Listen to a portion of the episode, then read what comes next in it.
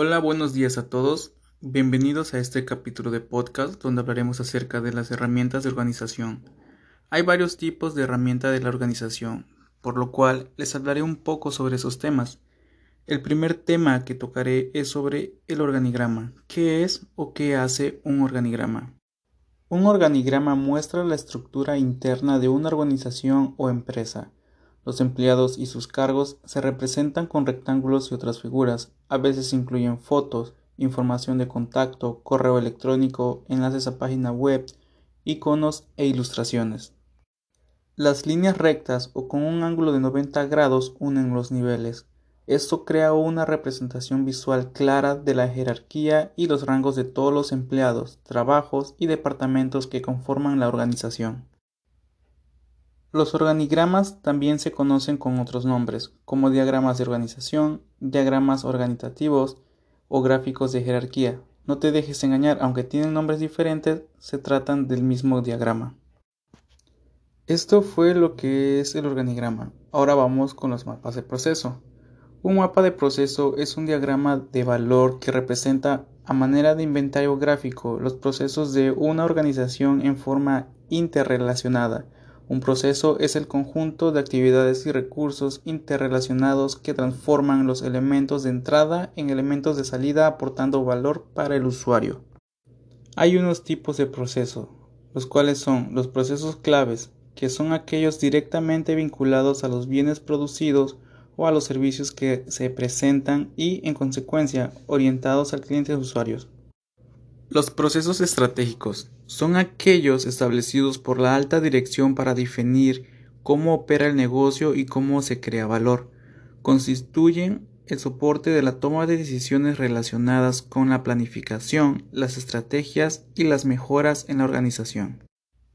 Los procesos de apoyo o soporte son aquellos que sirven de soporte a los procesos claves y a los procesos estratégicos en muchos casos, esos procesos son determinantes para conseguir los objetivos de los procesos dirigidos a cubrir las necesidades y expectativas de los clientes o usuarios.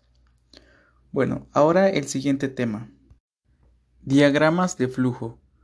Un diagrama de flujo es un diagrama que describe un proceso, sistema o algoritmo informático se usan ampliamente en numerosos campos para documentar, estudiar, planificar, mejorar y comunicar procesos que suelen ser complejos en diagramas, claros y fáciles de comprender.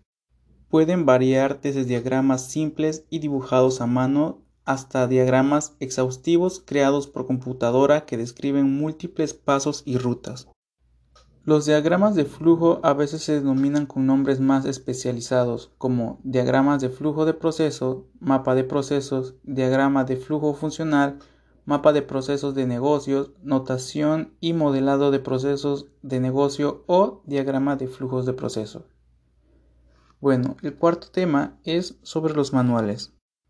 Los manuales administrativos son documentos escritos que concentran en forma sistemática una serie de elementos administrativos con el fin de informar y orientar la conducta de los integrantes de la empresa, unificando los criterios de desempeño y cursos de acción que deberán seguirse para cumplir con los objetivos trazados.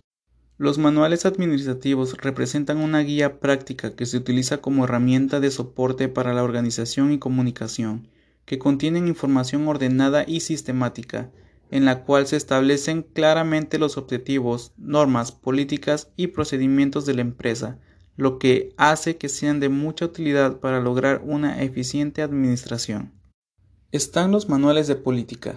Los manuales de política son una de las herramientas administrativas y operativas más eficaces para transmitir conocimiento y experiencia, porque documentan la tecnología acumulada hasta ese momento sobre un tema. Un manual de política y procedimientos es aquel que documenta la tecnología que se utiliza dentro de un área, departamento, dirección, gerencia u organización.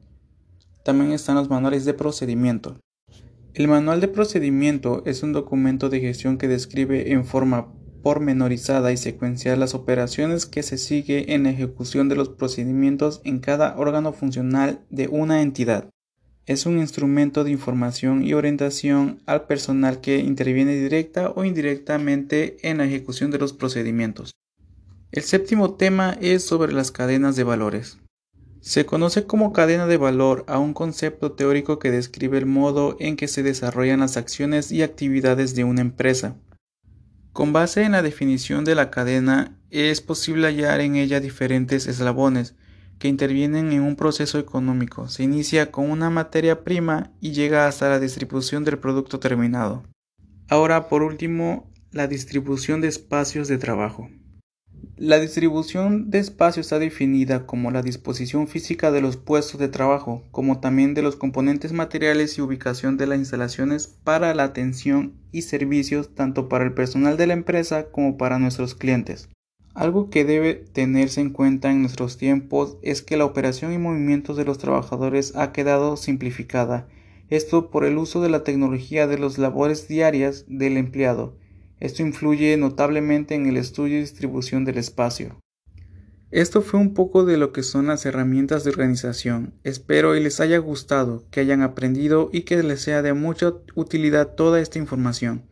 Mi nombre es Marco Antonio García Domínguez y es un placer ayudarlos haciendo un podcast con información importante.